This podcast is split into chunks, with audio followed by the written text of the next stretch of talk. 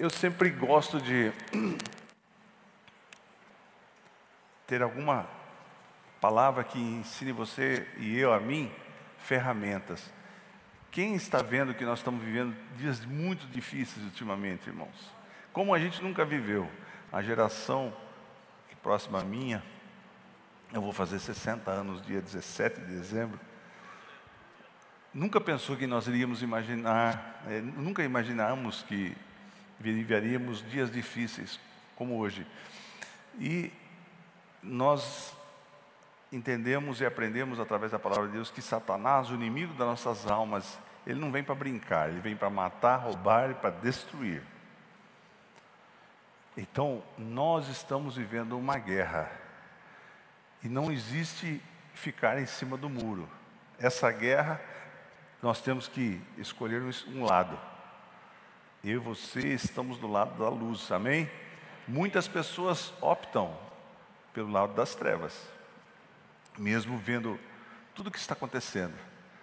Mas nessa milícia, nós estamos com o Rei dos Reis, Senhor dos Senhores, e Todo-Poderoso, aquele que foi dado toda a autoridade nos céus e na terra, amém? Então você e eu não estamos sozinhos, não estamos sozinhos, mas nós estamos numa guerra, você entende isso?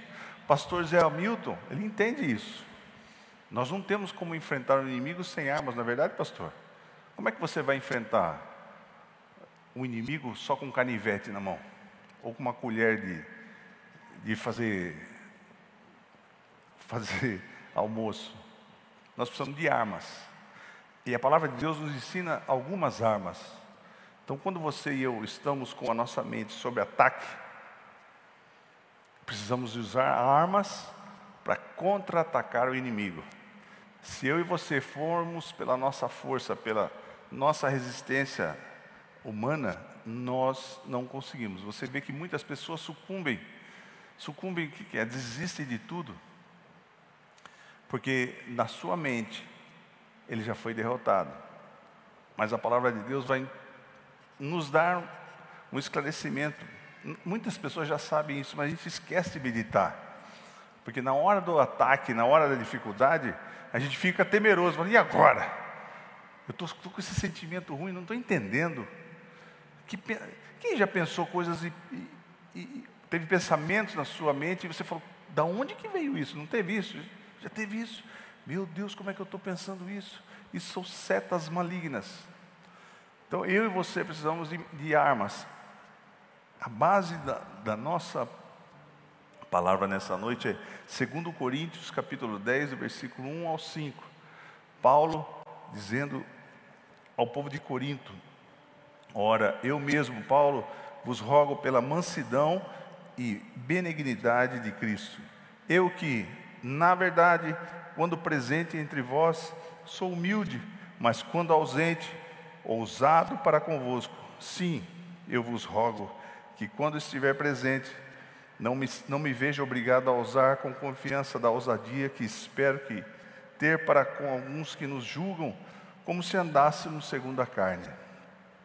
Porque, embora andando na carne, o que, que Paulo está falando? Embora eu e você tenhamos esse físico, não tem como sair desse corpo.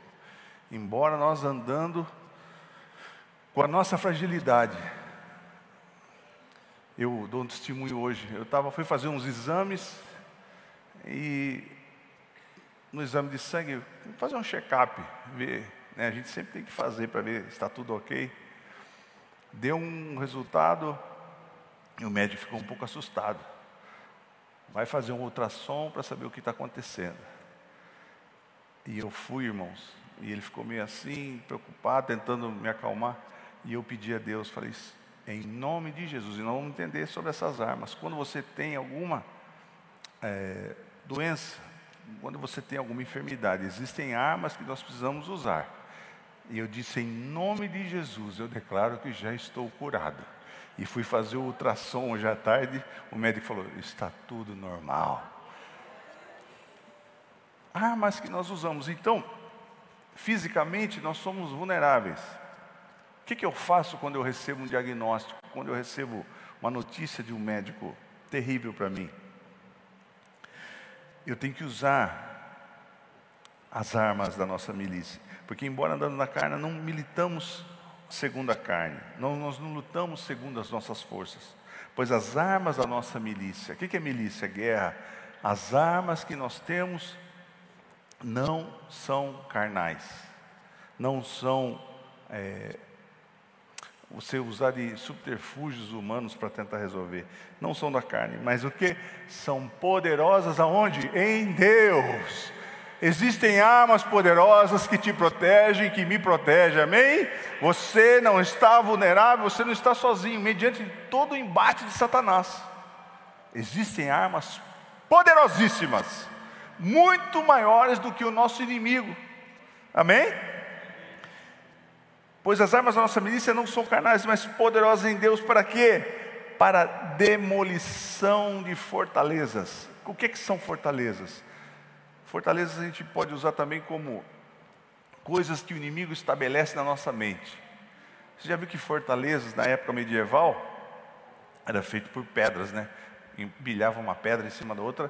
Então, no seu território, o inimigo começa a fazer fortalezas, pensamentos errados às vezes você pega uma pessoa que está andarilho pela rua e você vai, vai ver a vida dele, ele tem estudo, estudou, tem conhecimento, até fez uma faculdade, mas ele foi derrotado na mente dele. Alguém que, que vai se envereda para as drogas, se envereda para as drogas, e você vê a pessoa na, na rua comendo lixo, comendo comida azeda, comida suja, e você fala, não, viu, Vou te levar para casa, vou te dar um banho.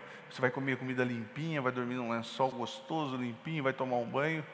Ele não quer, porque existem fortalezas que dominaram a mente dele. Mas a palavra de Deus está dizendo para nós que existem armas poderosas em Deus para destruir as fortalezas. Então, às vezes, nós temos reações e ações mediante os pensamentos nossos. Então, a gente age, muitas pessoas agem no erro, porque fortalezas dominam. E a pessoa sucumbe e fica refém.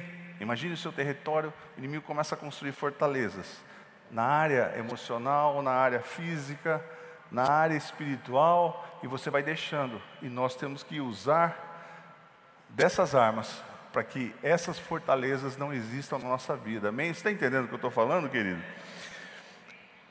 Aí ele faz a, a conexão com o que eu estou dizendo. Então, essas fortalezas são raciocínios? Sim, derribando raciocínios de todo baluarte que se ergue contra o conhecimento de Deus. Então, tem o conhecimento do mundo, tem as setas do maligno, mas tem o conhecimento de Deus. Nós temos que quebrar as fortalezas e buscar conhecimento de Deus, levando o cativo, levando o preso, todo pensamento que vem na minha mente.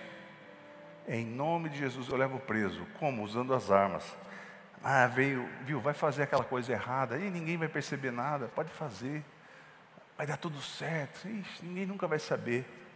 O inimigo está te levando para um abismo, está te levando para uma derrota certa. Mas nós levamos em nome de Jesus a nossa, o nosso pensamento em obediência a Deus, amém? Para que você e eu temos vitória. Então não adianta, irmãos, andarmos por esse mundo aí pensando que a gente vai fazer as coisas da forma como a gente pensa. Não, porque eu faço, eu prendo, arrebento. Nós não somos muito frágeis. Mas existem duas armas, várias armas, mas duas que eu quero destacar. Uma arma poderosíssima que eu e você podemos usar e muita gente não usa. E o mundo tem vulgarizado isso. Eu aprendi desde pequeno. Todas as vezes que eu ia dormir, minha mãe orava por mim de uma maneira, e eu oro hoje pela minha filha todos os dias, e você deveria fazer isso. Orar pelos seus amados e orar pela sua casa. Qual que é essa arma? É o sangue de Jesus. O sangue de Jesus te protege de todo mal. O sangue de Jesus te guarda. O sangue de Jesus te dá toda a proteção que o mundo não pode dar. Então minha mãe orava por mim e dizia: cobre meu filho com teu sangue. Você tem orado pelo seu filho assim? Eu oro pela minha filha todas as noites. Pai, cobre minha filha com teu sangue. Pastor, é o sangue de Jesus cobre a minha casa. E nós aprendemos isso desde o Velho Testamento. Nós usamos essa arma do sangue de Jesus através de qual forma? Através da oração. Por isso que eu estou dizendo para você. Você está passando dificuldade, seu filho está tendo problema, seu marido, a sua casa, seu emprego. Senhor, cobre com o teu sangue. Tem um homem escreveu num livro, e isso aconteceu. Esse homem orava pela filha dele da mesma forma que eu oro pela minha filha. Senhor, cobre minha filha. A filha dele tinha 15 anos. Cobre minha filha com teu sangue. E esse homem tinha que trabalhar e a filha ficou sozinha em casa, lá nos Estados Unidos. E ele foi trabalhar e um assaltante invadiu a casa dele. E a moça estava num quarto no, no andar, no primeiro andar. E o ladrão começou a roubar as coisas na casa e ele subiu as escadas e abriu a porta do quarto e a moça estava dormindo. Quando ele abriu a porta e viu a moça no quarto dormindo, deitada, ele viu um, um monte de sangue em cima dela. O quarto cheio de sangue e ela toda de sangue. E o ladrão entrou em desespero. O ladrão pegou o telefone anonimamente falou, ligou para a polícia. Olha, eu vim assaltar a casa aqui, tal lugar, endereço tal, e eu vi uma cena que eu estou chocado. Eu sou ladrão, roubei, mas eu manda a polícia vir aqui nesse endereço que a moça está cheia de sangue. E o, a polícia ligou para o pai e a polícia foi no endereço e o pai chegou junto com a polícia. A hora que eles abriram a porta do quarto, a moça estava espreguiçando. Falei, o que está acontecendo? Não, mas o ladrão relatou que você estava cheio de sangue, que ele entrou aqui. Aí o pai atentou e falou: Ah, mas é verdade mesmo, porque todas as vezes que eu saio de casa, eu peço para que o sangue de Jesus esteja sobre a vida da minha filha. Você crê no sobrenatural de Deus? Você tem usado das armas da nossa milícia. Então, essa arma é o sangue de Jesus. E às vezes a gente fica desprotegido porque nós não usamos esse poder, essa arma, através da oração. Comece a praticar isso na sua casa. Ore pela sua, cobre com teu sangue, aonde que ela for. Amém? Todos os dias devemos orar para que Deus cubra nós e os nossos amados com o teu sangue. Apocalipse capítulo 12, versículo 11 diz assim: E eles o venceram pelo sangue do Cordeiro, amém? E pela palavra do, do testemunho deles, e não amaram as suas vidas até a morte. O sangue de Jesus tem poder. Além de tudo, o sangue de Jesus nos purifica de todo o pecado. Nós vimos no, no Velho Testamento que o povo de Israel usou de analogia do sangue do cordeiro para proteger as casas. Amém? Êxodo 12, do versículo 12 ao 13, porque naquela noite passarei pela terra do Egito e ferirei todos os primogênitos da terra do Egito, tanto os homens como os animais. E sobre todos os deuses do Egito executarei juízos, eu sou o Senhor mas o sangue vos será por sinal nas casas em que estiver. Sua casa é protegida com sangue de Jesus, querido. Você crê, você tem passado o sangue de Jesus nos umbrais da sua casa pela fé? Eu morei sozinho, irmãos.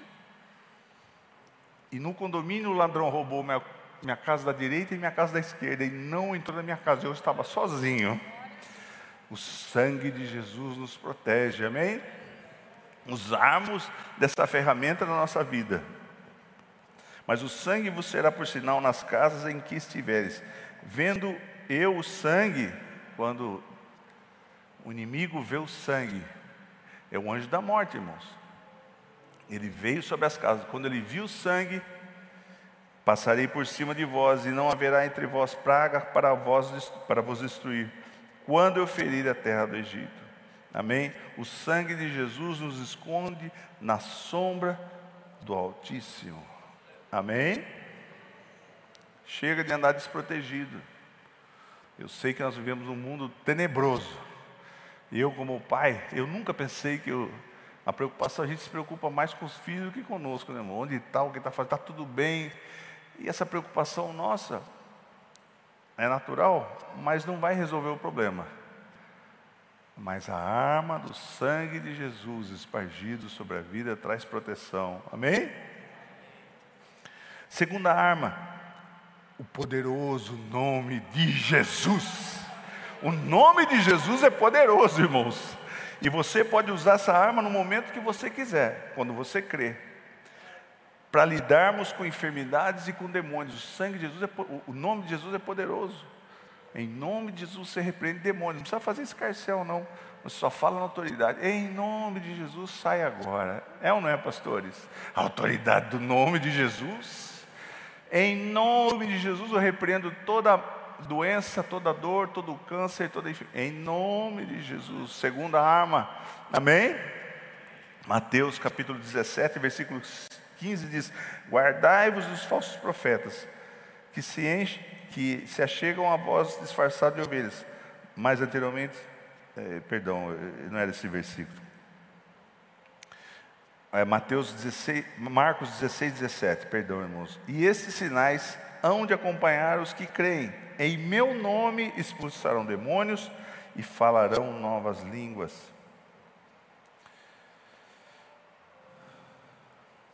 Em João, no capítulo 16, versículo 24: Até agora nada pediste em meu nome, pedi e recebereis, para que o vosso gozo seja completo. O que você precisa, o que eu preciso, tem que ser avalizado com qual nome? Nome de Jesus, no nome de Jesus.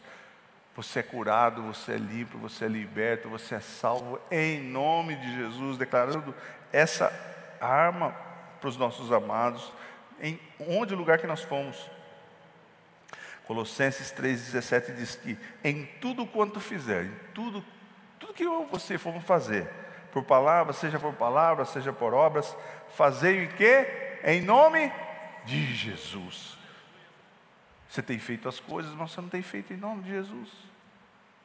Aí arrebenta, cara. Aí eu vou, eu vou fazer. E eu preciso. Uma coisa tão simples. Tudo que fizerdes, estamos aprendendo aqui? Em tudo quanto fizerdes. Ah, mas eu vou ali, é um negócio simples. Em tudo que eu fizer. Eu preciso colocar isso na minha vida. A gente pensa que a gente controla alguma coisa, né? Mas a palavra está nos ensinando. Seja no que eu for falar. Ah, vou falar uma coisa em nome de Jesus seja por atos, por obras, fazei-o em nome de Jesus, dando ele graças a Deus Pai. Mateus 18, 20 diz que: Pois onde dois ou três estiverem reunidos em meu nome, ali eu estarei no meio deles. Jesus está aqui. É o nome de Jesus. Esse nome tem autoridade, irmãos. O escritor I.W. Kenyon, ele escreveu um livro e ele diz que homens obtêm nomes poderosos através de três formas. Então, através de três formas você pode ter nome poderoso. Se você for filho de um rei, se você for um príncipe, você vai ter um nome poderoso, você vai ter o nome do rei. Quando você o seu pai falecer, você vai ter um rei, você vai ser um rei, você vai ter um nome poderoso. Você também pode ter um nome poderoso através dos seus feitos mediante as suas realizações. Se você fizer alguma coisa, ó, oh, que nome destacado, porque ele fez alguma coisa. Mas também no, você pode receber um nome poderoso através de doação. Alguém passa o nome, ó, viu? Vou te dar uma doação e, e você vai ter um nome poderoso a partir de agora. Jesus Cristo se encaixa nessas três nesses três fatores juntos, tanto como herança, tanto como os feitos de Jesus, também como doação. Pastor, mostra na Bíblia isso aí. O que, que o senhor está falando então? Como herança, como é que Jesus tem um nome poderoso como herança? Hebreus, capítulo 1, versículo 1 ao 6. Havendo Deus antigamente falado muitas vezes e de muitas maneiras aos pais pelos profetas, nesses últimos dias, a nós nos, foi, nos falou pelo Filho, a quem constituiu herdeiro. Jesus Cristo é herdeiro, Jesus Cristo é Deus, mas o nome poderoso de Jesus por herança, está dizendo aqui, Deus constituiu por herança, a quem constituiu herdeiro toda, do que de tudo, de todas as coisas, e por quem fez também o mundo, sendo ele o resplendor da sua glória e a expressa imagem do seu ser sustentando todas as coisas pela palavra do seu poder. Aleluia. Todas as coisas são sustentadas pelo poder poderoso do nome de Jesus. Autoridade de entrar numa UTI no nome de Jesus. no nome de Jesus. O diabo tenta zombar disso, mas ele sabe que o nome de Jesus é poderoso, irmãos. Você sabe que nos céus e na terra, todo mundo, todos os joelhos vai se dobrar diante desse nome, o nome poderoso de Jesus. A gente esquece de usar esse nome. Pela fé, está vivendo tribulação, dificuldade, tempestade, em nome de Jesus. Em nome de Jesus. Está vivendo ataque, o sangue de Jesus tem poder, o sangue de Jesus espargido sobre a minha vida. Está vivendo dificuldade, declara no nome poderoso de Jesus: está repreendido, sai agora. Em nome de Jesus da doença, amém? Mas a gente deixa de usar, nós precisamos sempre lembrar. Então Jesus recebeu como herança, sendo o resplendor da sua glória e a expressa imagem do seu ser, e sustentando todas as coisas pela palavra do seu poder, havendo ele mesmo feito a purificação dos pecados, assentou-se à direita da majestade nas alturas. Jesus, aleluia. Feito tanto mais excelente do que os anjos, muito mais do que os anjos. Quando herdou, novamente a herança, mais excelente nome do que do que eles, pois a qual e pois qual dos anjos disse jamais: Tu és meu filho, Hoje te gerei, Deus não falou para nenhum anjo, somente para Jesus, o único herdeiro de Deus, amém? E outra vez, eu lhe serei pai e ele será, me será filho. E outra vez, ao introduzir no mundo, o primogênito diz: E todos os anjos de Deus o adorem.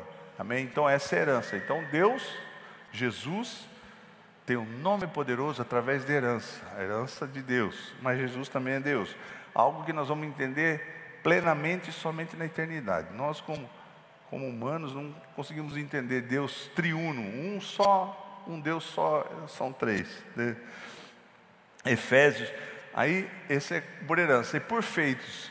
Então, o nome de Jesus é poderoso pelo que ele fez. Efésios, capítulo 1, versículo 20 ao 21 que operou em Cristo, ressuscitando dentre os mortos e fazendo assentar-se à direita nos céus, muito acima de todo principado e autoridade e poder e domínio, e de todo nome que se nomeia, não, se, não só nesse século, mas também no vidouro. Amém?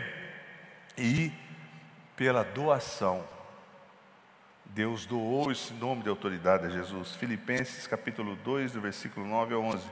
Pelo que também Deus o exaltou soberanamente ele deu, Deus deu o nome que está acima de todos os nomes. Não existe outro nome com mais autoridade que o nome de Jesus. Para que o nome de Jesus, para que ao nome de Jesus se dobre todos os joelhos, nos céus, na terra e debaixo da terra, e toda língua confesse que Jesus Cristo é o Senhor, para a glória de Deus Pai. Amém? ferramentas. Então, Deus, o nome de Jesus tem autoridade por causa disso, pela herança, pelo que ele fez e por doação. Vocês entenderam isso, queridos? Amém? Então, o nome, nós podemos nunca deixar de entender: o nome de Jesus é poderoso. O nome de Jesus, o sangue de Jesus é poderoso. E você e eu temos que usar essas ferramentas. Amém? Eu podia vir aqui, pular, falar um monte, uma mensagem bacana que você saísse daqui, como tem hoje em dia muitos coaches, né? Deixa a pessoa, ah, eu posso, eu consigo. Não. Eu prefiro dar armas espirituais. Amém? Não tem como eu e você vencermos as, as batalhas, essa milícia que nós vivemos. Todos os dias, irmãos, eu, tô, eu tenho que parar de ver notícia, porque a injustiça é tão grande a iniquidade no mundo, irmãos, as pessoas querem fazer tudo que é errado, a gente está vendo nesses últimos dias. Ameaças de guerra nuclear de final dos tempos. Hoje eu vi a notícia que realmente na França já vão começar a unificar tendo um, uma moeda internacional. Pastor, mas qual o problema? Isso é uma boa, vai facilitar na sua vida. É. Você sabe que, que a Agenda 2030 pretende para você, querido? Não comer mais carne nenhum tipo de animal, vai ser tudo feito de inseto. Já viu isso? nenhum derivado de leite. Você vai poder ter três trocas de roupa no ano. Tudo por causa do aquecimento global, porque o ser humano está acabando com a Terra. Então tudo é desculpa para isso. Você vai poder viajar a cada três anos, 1.500 quilômetros num voo mais longe que você. É isso, pastor? É isso. Você vai morar numa, casa, numa cidade que você vai ter que andar a pé, não vai poder. Então é todo tipo de escravidão. E você vai receber um dinheiro, um dinheiro vai ser digital, eles vão controlar você. Se você seguir os padrões que eles querem, você recebe o dinheiro. Se não quiser, eles vão tirando de você. Você entende, irmãos? Ah, pastor, isso não vai acontecer. Só não vê quem não quer. Então nós estamos vivendo tempos difíceis. Mas a palavra de Deus diz que a igreja, Apocalipse 3,10, que Ele vai nos livrar da hora da tribulação. Amém? Tem muitas pessoas que estão dizendo, poxa, mas então, ah, então se eu, se eu sei quando vai vir a tribulação, vou esperar então. Vai, nós vamos, o pau vai cantar nas nossas costas, a pá de, a pá de remo vai estourar nas nossas costas, como diz o outro. Então, não. Que fiquemos atentos, vencendo cada dia, usando o nome de Jesus e clamando pelo sangue poderoso de Jesus, amém? Para te revestir, para te guardar, para que nós possamos estar firmes até o dia do arrebatamento. Quem está aguardando o arrebatamento? A palavra de Deus fala daqueles que amam a sua volta. Quem ama a volta de Jesus mesmo? Quem tem medo? Ah, eu não gosto que fale esse assunto. Eu e você temos que amar a volta de Jesus.